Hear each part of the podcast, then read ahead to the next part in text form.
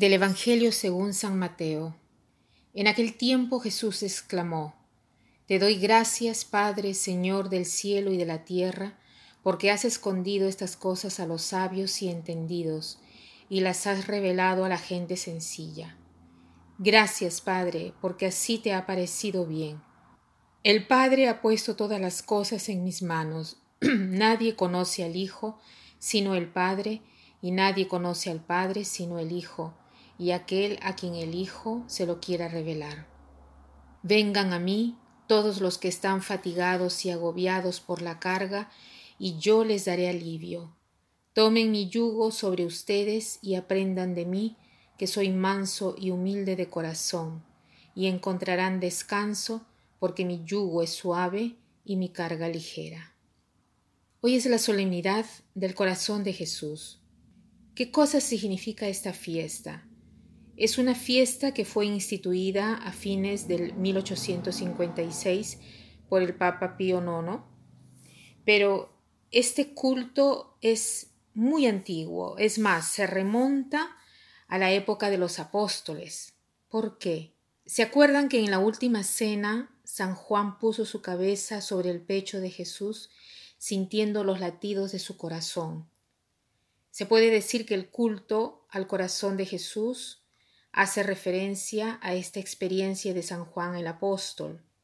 Se puede decir que es una fiesta noble porque cae siempre el viernes Corpus Domini, por lo tanto es estrictamente legada al corazón de María, que se celebra al día siguiente, el día sábado. ¿Qué cosa sucede en esta fiesta?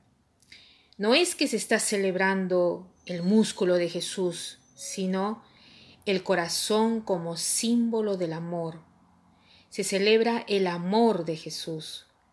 Cada uno necesita de tener un centro en su vida, de tener una cosa de importante, y el centro de nuestra vida cristiana es el culto del amor de Jesús hacia la humanidad.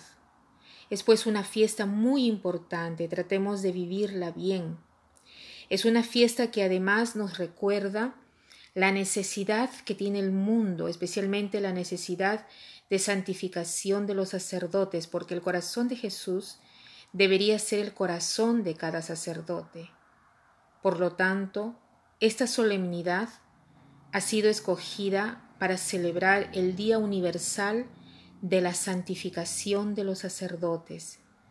Estamos pues todos invitados a rezar por nuestros sacerdotes para que sean santos, porque un sacerdote santo puede cambiar el mundo.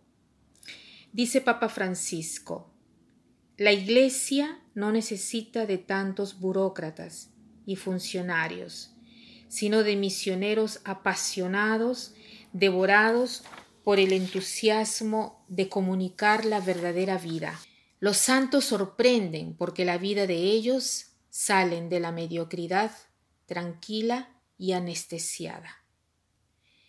Entonces hoy el Evangelio nos habla del corazón de Jesús. Él dice así, vengan a mí todos los que están fatigados y agobiados, vengan a mí.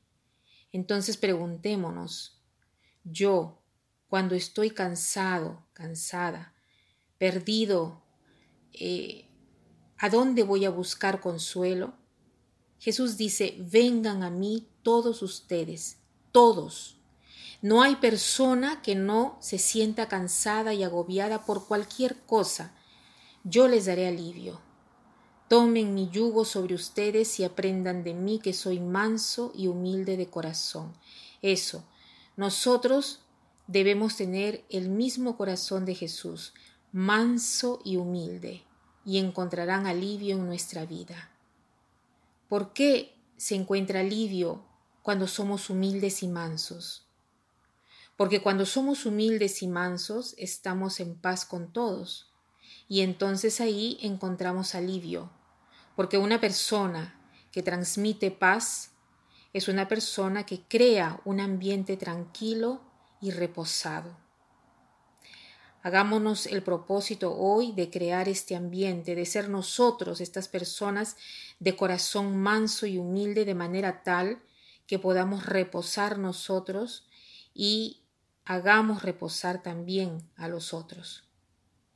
Como propósito del día y tal vez de todo el mes de junio, quisiera proponerles esto, de recitar cada mañana la oración que dice así, Corazón divino de Jesús, yo te ofrezco por medio del corazón inmaculado de María, Madre de la Iglesia, en unión al sacrificio eucarístico, las oraciones y las acciones, el gozo y los sufrimientos de este día en reparación de los pecados, por la salvación de todos los hombres en la gracia del Espíritu Santo, a gloria del Divino Padre.